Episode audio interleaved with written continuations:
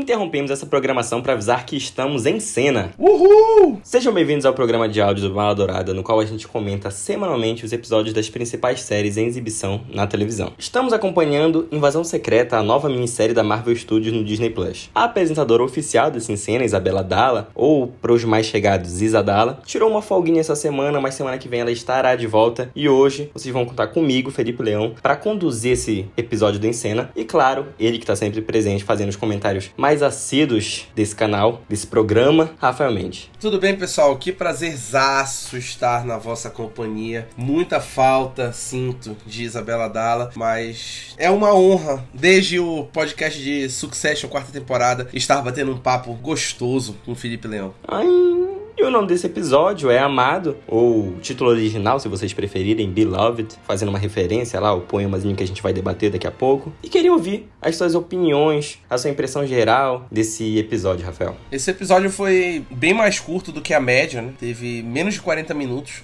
Tava acostumado com episódios mais longos aí de invasão secreta nas últimas três semanas. E achei que foi bom. Eu gosto quando a série não tenta alongar muito, quando ela não tem muito o que contar. Então ela vai mais direto ao ponto. Eu achei que esse episódio foi muito objetivo. Ele veio fechar muitas pontas soltas que ficaram no episódio passado em geral, em relação a Gaia, em relação ao Rhodes, em relação a Priscila, ao próprio Gravik. Eu achei que ele foi muito objetivo em tentar fechar essas pontas soltas. Eu acho que ele deixou um pouco de lado a questão do desenvolvimento do Gravik como personagem, trouxe ele objetivamente mais como um vilão, então mostrou ele sendo ameaçador, mostrou ele sendo impiedoso, mostrou ele tendo aquelas atitudes que são próprias de um vilão e que, arrisco dizer, está colocando ele entre os vilões mais memoráveis da Marvel Studios na televisão. Até agora, ele tá indo muito bem e eu achei que esse episódio ele foi mais objetivo na questão do Gravik e se dedicou muito a fechar pontas soltas de outros personagens, outros arcos, o que me agradou bastante. Confirmou teorias de fãs, explicou algumas coisas que ficaram mal explicadas, desenvolveu o Fury muito bem, o que me agrada bastante. Achei que foi um episódio legal. Olha, eu acho que é um episódio também que é cheio de boas ideias. O final do episódio eu acho que ele desanda. Ele tem boas ideias no começo, no meio do episódio também, tem bons momentos. Mas quando eu vejo esse episódio, eu penso que a Marvel tá entendendo alguns recados errados, sabe? Eu tô achando que o Kevin Feige tá lá no topo, no topo do prédio da Marvel, pensando assim, pô, entendi tudo. Já sei o que o pessoal quer. E aí eles estão achando que eles são os corajosos, matando um personagem por episódio. Acho que eles pensaram assim, pô, desenvolver trama é matar personagem, vocês querem que a gente seja Game of Thrones? Então beleza. A gente todo final do episódio a gente vai matar ou fingir que tá matando alguém. E é isso. Entendemos. E aí a gente já começa com essas sequências assim, foi assim no primeiro episódio, foi assim no terceiro episódio, foi assim agora nesse também, a gente vai falar mais pra frente. E esse episódio já começa confirmando a suspeita de muitos, né? Que a Gaia não tava morta, ela usou aquele poder lá daquela máquina para conseguir se autorregenerar, assim como o Gravik também tava utilizando. E, ok, quem achou que a Emilia Clarke ia morrer assim, né? Sem mais nem menos, quem achou que a Daenerys ia vir só pra isso? Eu não achei, eu vi vocês comentando também semana passada, essa desconfiança, e acho que tava meio na cara que isso não iria acontecer, né? Provavelmente ela vai ter mais um embate pra frente com o Gravik por conta desses poderes. Como tu falaste, era muito ingênuo achar que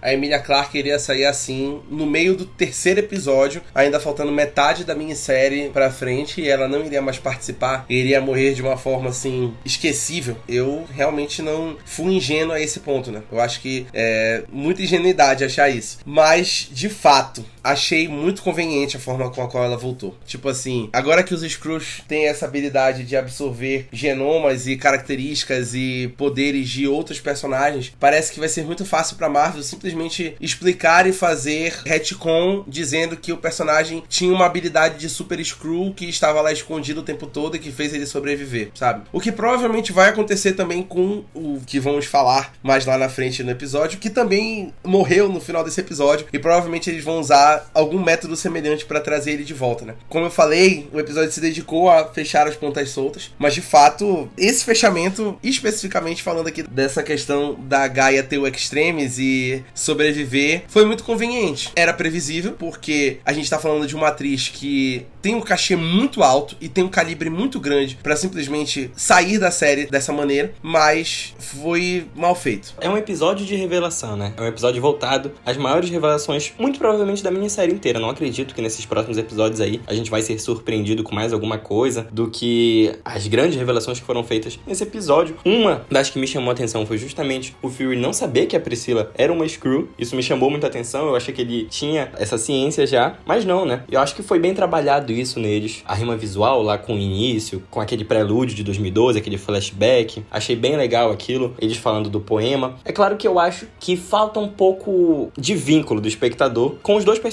não, na verdade, com a Priscila. A gente tem um vínculo com o Fury, mas a gente não tem um vínculo com o casal. A gente não foi apresentado a eles antes, a gente não tem todo esse vínculo, esse carisma com a Priscila, a ponto de se importar tanto assim com a dinâmica entre eles. Mas eu acho sim que é uma cena boa, é uma cena bonita, é uma cena de que tem toda aquela delicadeza. Antes a gente viu a, a Priscila e o Rhodes conversando justamente sobre matar o Fury, o que acaba aumentando as nossas suspeitas, né? Eu acho que ele vai preparando também para outra grande revelação do episódio, vai preparando muito bem, apesar de quando chega nessa outra grande revelação, não acho que faz tão bem, mas vai sendo sutil nesses momentos até é, concluir todo esse episódio, né? Essa revelação me pegou de surpresa pra caralho. Eu não esperava que eles fossem fazer o Fury não saber que a Priscila era uma Screw. Eu achava, a gente especulou aqui no episódio 2, né, que o Fury sabia que ela era uma Screw. E a gente até, acho que no episódio passado, até comentou que não era possível que ele não soubesse, né? Porque teve aquela interação com ela no restaurante, que foi no flashback que apareceu no começo do episódio passado. Então, muita gente achou ali que foi a Marvel confirmando de que ele sabia o tempo todo que ela era uma Screw. Mas essa revelação realmente me surpreendeu. Achei que foi legal, achei que a, a relação foi muito boa. Concordo que eu acho que ter um apego maior com a Priscila ajudaria mais que a gente sentisse a cena, que a gente sentisse o perigo, a iminente perda de um dos dois, que eu acho que era o que ele queria transmitir na série, né? Ele queria transmitir ali que um dos dois poderia morrer naquele momento. Eu acho que ficaria melhor se a gente realmente tivesse mais apegado à personagem da Priscila. Eu acho que isso realmente ficou um pouco falho, mas eu achei que foi uma cena muito boa. Achei que o poema foi muito bem lido. Eu gostei muito da atuação do Samuel L. Jackson na cena. Eu acho que ele tá tendo espaço ali para atuar de uma forma mais dramática nessa cena, é, mostrando ali mais do calibre dele como ator dramático, que não é algo que a gente vê frequentemente né, no Samuel L. Jackson. Ele é mais cômico, ele é mais de ação, ele é mais essa figura descontraída nos filmes que ele faz. Então eu gosto de ver ele desbravando mais esse campo dramático aí nesse personagem. É com certeza o personagem mais duradouro da carreira dele. Concordo contigo também. E essa relação da Priscila com Fury, ela contrapõe. Se nela falta um pouco de desenvolvimento, se falta um pouco de carisma, se falta um pouco de envolvimento com o espectador mesmo, eu acho que a do Taylor com a Gaia já soma um pouco mais nisso. Talvez não de vínculo com o espectador, mas está sendo melhor desenvolvida na série.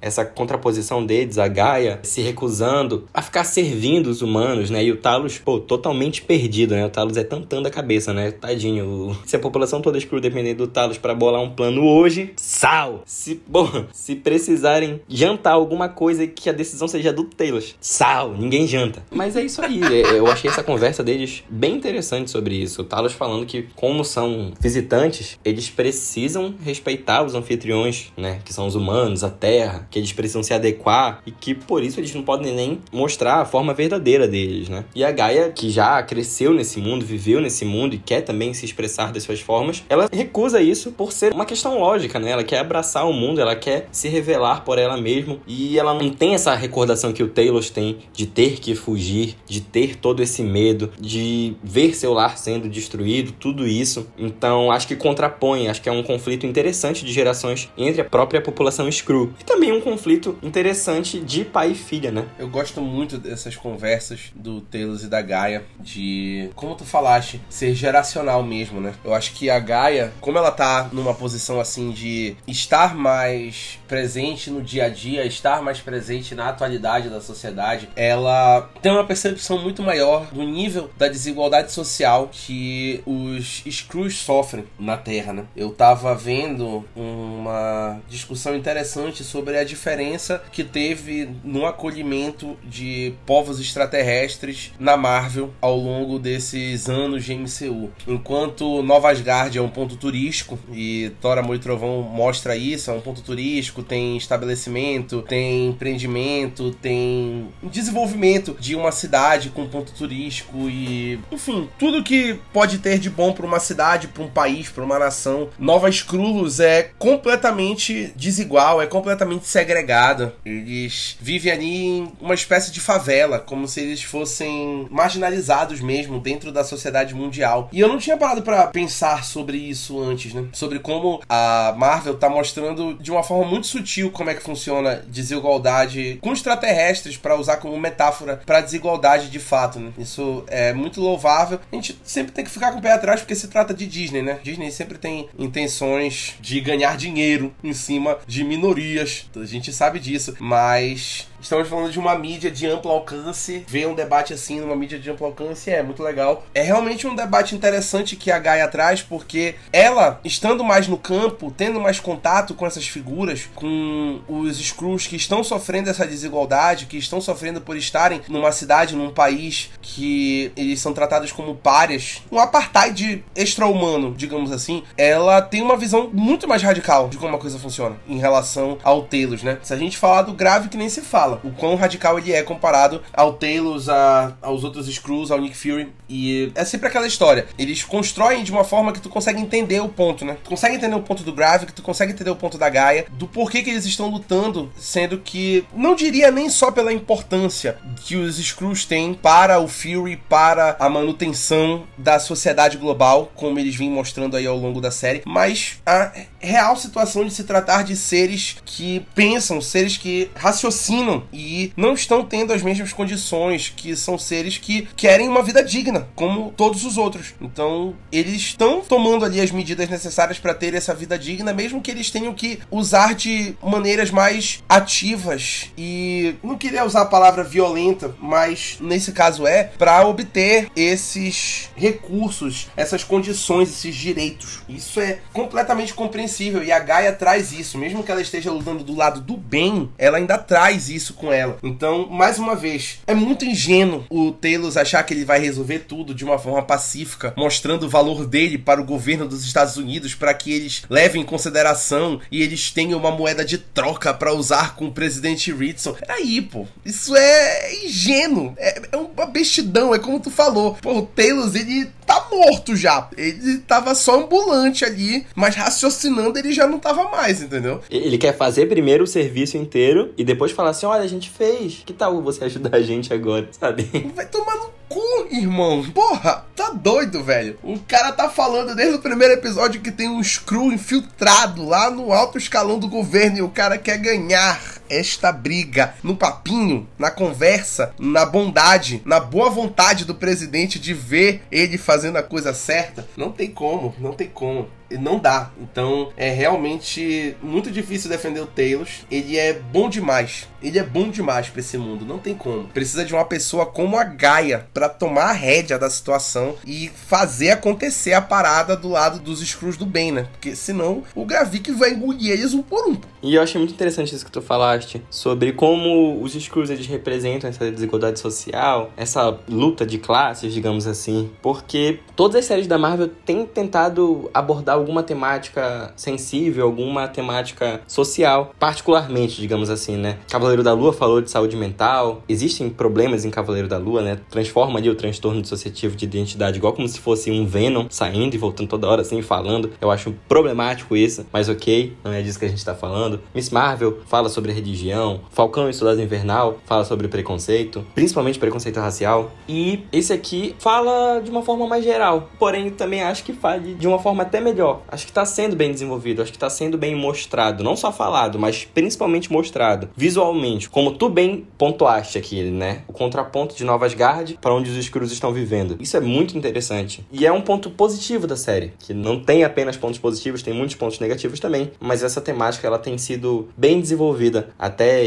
esses quatro primeiros episódios, né? Faltam só mais dois, mas tem sido bem desenvolvida até agora. Mas quando a gente volta pro episódio, né, uma nova revelação, a grande revelação desse episódio, que chama muita atenção atenção é justamente o fato do Rhodes ser um Screw, né? Tinha sido muito especulado isso nessas últimas semanas. O próprio Kevin Feige falou que teria uma revelação bombástica, né? Nessa minissérie. E eu fico me perguntando, né? Existem tantos e tantos e tantos flashbacks que às vezes são desnecessários, flashbacks que são para desenvolver narrativa. Até para apresentar personagens existem flashbacks. E quando a gente vê um cara como o Rhodes, que a gente acompanha mais de 10 anos, que a gente acompanha desde o Homem de Ferro, eles querem simplesmente empurrar a goela abaixo acho que ele é um Screw e não querem mostrar essa transformação. Claro, posteriormente isso pode ser mostrado, mas eu acho estranho, não me desce bem, me parece estranho, de uma forma repentina, de uma produção para outra, eles quererem empurrar isso goela abaixo ao espectador, toda essa mudança do Rhodes e agora, né, sendo um Screw, não sei se ele foi substituído, a gente não sabe quando ele foi substituído ou se ele sempre foi assim, a gente sempre conheceu ele como Screw. Isso é, é uma pergunta que fica pro espectador, pelo menos por enquanto. E a própria revelação dele achei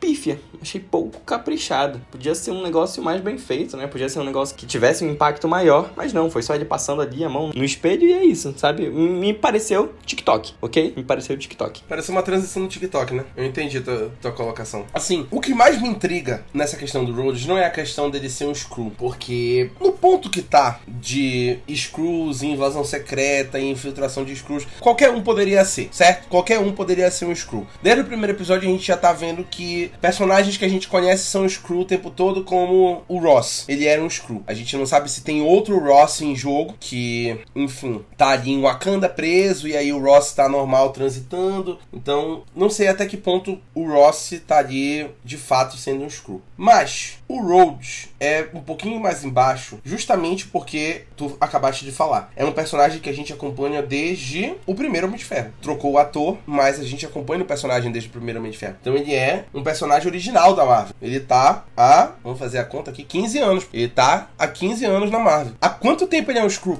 É exatamente o que tu falaste que eu quero saber. Quanto tempo esse personagem é um Screw? A gente já conheceu ele Screw? Em que momento ele trocou pra Screw? Se não foi desde o começo. Em que momento trocaram esse personagem? Entendeu? A gente nunca viu o Rhodes interagindo com o Fury. É a primeira vez que a gente vê essa interação acontecer em 15 anos de Marvel. Então nem tem como a gente usar o tratamento que o Rhodes tem com o Fury como referência, porque os fãs descobriram lá no segundo episódio que o Rhodes era um Screw porque o Rhodes chamou o Fury de Nick e ninguém chama o Fury de Nick. Então os fãs já descobriram lá no segundo episódio. Certo, bom detalhe. Boa maneira de colocar a dúvida na cabeça dos fãs. Só que é muito fácil fazer isso se essa é a primeira interação que os personagens têm em 15 anos de universo, entendeu? Então não tem como eu ter essa referência. O que eu quero é exatamente isso. Tipo assim, tantos flashbacks são colocados para colocar mais relação, para construir mais relação entre alguns personagens. Faltou um flashback para mostrar em que momento o Rhodes é um Screw, para dar isso pros fãs, para dar isso pro espectador que assiste, pra gente poder alimentar isso, porque senão, tipo assim, qualquer um pode ser um Screw. Tu não dá uma profundidade, tu não dá uma razão do porquê que aquele personagem que a gente conhece há todo esse tempo não é aquele personagem. Tu simplesmente diz que aquele personagem não é ele, que é um Screw, porque sim. E aí quando tu usa o porquê sim como motivo, tu não só banaliza essa revelação tão bombástica e que nos quadrinhos faz tanta diferença, que deveria fazer tanta diferença aqui, como tu simplesmente abre uma brecha para ser feito de qualquer maneira para que qualquer coisa, como eu falei lá atrás, possa ser feito um retcon e transformar qualquer um Screw, entendeu? Eu queria ver uma cena, eu queria ver uma justificativa do porquê que o Rhodes virou um Screw. O que foi que aconteceu com ele? Foi quando ele se acidentou no Guerra Civil que o Tony decidiu trocar ele para ser um Screw, pra ele poder andar normalmente e aparecer normalmente na sociedade, enquanto o Rhodes de verdade tá se tratando ainda? Então, em que momento foi? Já vi fãs especulando que na verdade o Rhodes virou um Screw do primeiro Homem de Ferro pro segundo, quando trocou de ator, e que o Rhodes original ainda é o Terrence Howard nesse universo, que vai aparecer a qualquer momento. O que seria uma loucura do caralho, tá? Só ninguém notou, né, que ele é diferente. Os caras não conseguem diferenciar um preto do outro, irmão. Assim? É tudo igual. É tudo igual, caralho. É tipo assim, é, eles são completamente diferentes, velho. Tá doido. Vai tomar no cu, pô. Então, tipo assim, eu queria ver um motivo. Mas ainda assim, pelo menos isso seria um motivo mais plausível do que simplesmente jogar que o cara é um screw, como tu falou, fazendo uma transição de TikTok, tá ligado? O que mais me incomoda não é a revelação, mas eu queria ver o porquê. Eu queria ver uma motivação. Eu queria que construísse, ao invés de simplesmente dizer, olha, fulano é um screw. Porra, caralho que é o. Por quê? Construa isso pra mim, entendeu? Pra mim, agora todo mundo é screw. Foda-se. Porque se pode ser screw, faço assim. É foda, mano. Essa transição é foda. Sabe aquela trend do TikTok que é com o sprayzinho na mão? Wiper, wiper, dá, pão, screw. É isso. Foi isso. É isso mesmo. Não tem como a gente saber as motivações dele. Por que, que esse cara tá tão diferente do que a gente já acostumou ver? Beleza, é uma nova relação com o Fury que a gente não tava acostumado a ver. Mas por que que tá tão diferente assim? Ele sempre teve isso internamente, ele tava só esperando um momento certo para desabrochar esse lado psicopata dele, foi algo de agora. A gente não sabe disso. E é justamente nesse ponto que o episódio ele começa a desandar. Porque a própria interação deles ali, do Fury com Rhodes, no apartamento do Rhodes, não faz sentido. É uma coisa contraditória. Beleza, tem a jogada ali do Fury de botar um rastreador líquido para dar continuidade à narrativa, pro embate final desse episódio, ok. Mas essa interação dos dois, fingindo que um sabe do outro, é banal pra uma série que quer ser uma série de espionagem, né? Poxa, você vê Rhodes falando com a Priscila para matar ele e o Fury claramente falando na cara do Rhodes que sabe que ele é um Screw, porque ele deixou isso claríssimo, claríssimo. O Rhodes não faz nada, sabe? Fica de mãos atadas ali, fica chantageando o, o Fury com, com uma fita da gravação dele matando a gente Hill, que nem era ele, sabe? Aquela cena sem sentido, sem propósito, uma chantagem que não vai levar a lugar nenhum e que tá lá, tá de forma desnecessária. Não tem sentido dois personagens que estão sabendo um do outro não terem embate maior, ficarem postergando isso. Um, do, um dos personagens, o próprio Rhodes, já tinha decretado que o Fury deveria morrer mais cedo no episódio. Então isso para mim é uma das coisas que mais me incomoda nesse episódio. Parando para pensar sobre essa interação, ela realmente tem aspectos muito estranhos.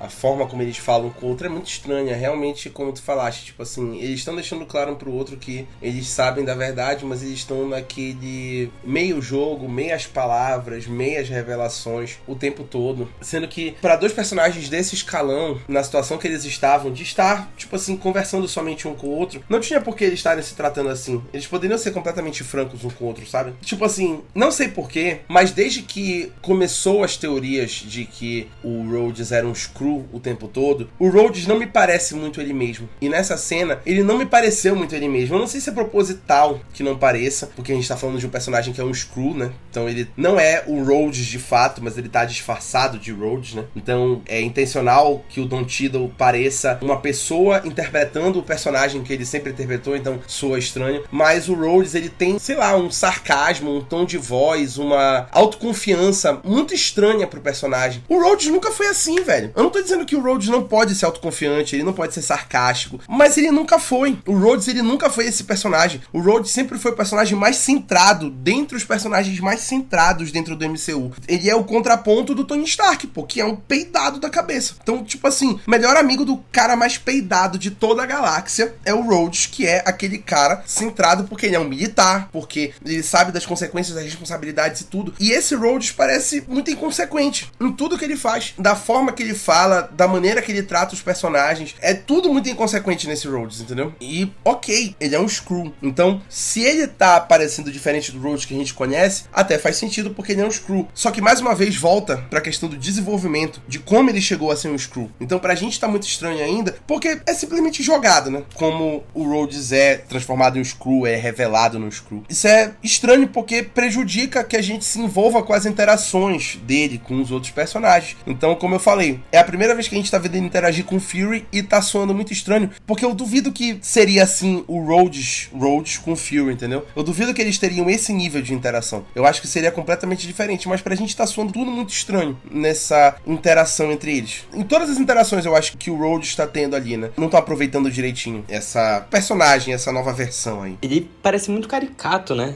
Cruzando assim essa linha tênue de hierarquia muitas vezes, a própria conversa dele com o presidente lá. Eu acredito que seja proposital isso para mostrar esse lado agora do Rhodes, se é que sempre foi esse Rhodes, mas para mostrar como ele tá se sentindo agora, o jeito como ele tá se sentindo confortável com a situação em que ele tá. Mas isso fica totalmente escancarado, sendo totalmente diferente também do Rhodes que a gente costumava ver. Essa conversa dele com o presidente, é, dando palpites, sugestões, conselhos de uma forma quase como se fosse uma conversa de bar, sabe? E o presidente claramente incomodado com isso. Isso mostra também essa, essa diferença desse Rhodes que a gente tá, tá vendo agora. E essa cena, ela precede, né? A cota ação do episódio, que, na minha opinião, é fraquíssima. É fraquíssima. É filmada sem nenhuma personalidade, é sem vida, sabe? É sem empolgação. É um bando de gente atirando. Só... Nossa, eu vi Missão Impossível essa semana, tá? Então eu tô comparando. E é injusto. Mas é tão sem graça, é tão sem vida, é tão sem empolgação. É bem televisão mesmo. É bem televisão mesmo. Mas não é isso que a gente espera de um dos maiores estúdios cinematográficos, né? Que existem. Que é a Marvel. Complicado. Eu achei todos os momentos dessa sequência de ação muito normais. Definitivamente normais. Eu tenho mostrado insatisfação com as sequências de ação de invasão secreta já faz um tempo e essa cena não foi diferente. É realmente só para preencher a cota da ação no episódio. E para trazer as duas revelações finais do episódio, justamente que é o Gravik se mostrando um super screw pro Fury, que eu acho que vai levantar uma grande preocupação pro Fury, ele vai tomar alguma atitude daqui nos próximos dois episódios, que é o Fury tentando resolver a parada, né, como sempre. E a suposta morte do Taylor, né, que é o que a gente tá atrasando para falar o tempo todo. E assim, é exatamente o que tu falaste. É covardia comparar com Missão Impossível, por exemplo, que é talvez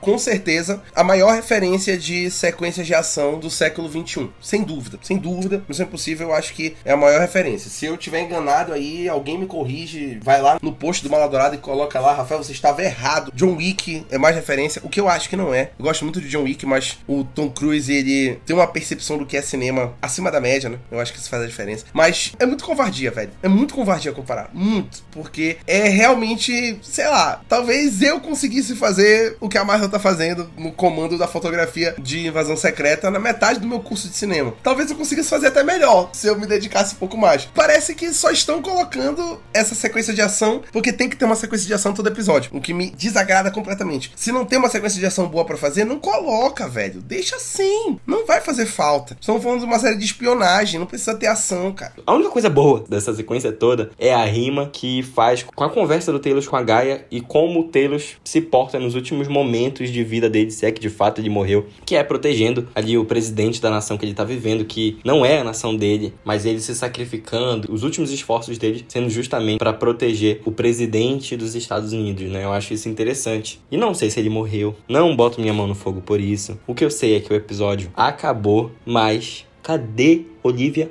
Coleman. Porra, eu tava pensando exatamente nisso, velho. Não é possível, cara, não é possível. Bicho, você tem na mão, eu estou falando isso. Eu falei isso no episódio passado, você me ouviu. Você ouviu o episódio. Você tem na mão a maior atriz desta geração. A maior atriz dessa geração. Não tem nenhuma para botar no Olivia Colman, nenhuma. Tudo que a Olivia Colman faz é bem feito pra caralho. Ela é incrível em todos os papéis que ela se propõe a fazer. Até dublagem. Houve uma dublagem da Olivia Colman, tipo no Família Mitchell na Netflix, pra tu ver aquela mulher dublando o vilão do filme. É do caralho. A mulher é foda. E ela sabe que ela é foda. Mas porra, tu tem a mulher na mão. E ela aparece remota ou não aparece no episódio. Ela não apareceu no episódio 4. Não apareceu no episódio 4. Cadê, velho? Cadê a vencedora do Oscar e do Emmy, Olivia Colman, vencedora do Oscar e do Emmy? Você tem esta mulher na mão com este currículo desse tamanho e porra, ela não aparece nem numa ligação com Fury, o que eu já acho absurdo. Ela aparecer numa ligação. O que eu já acho absurdo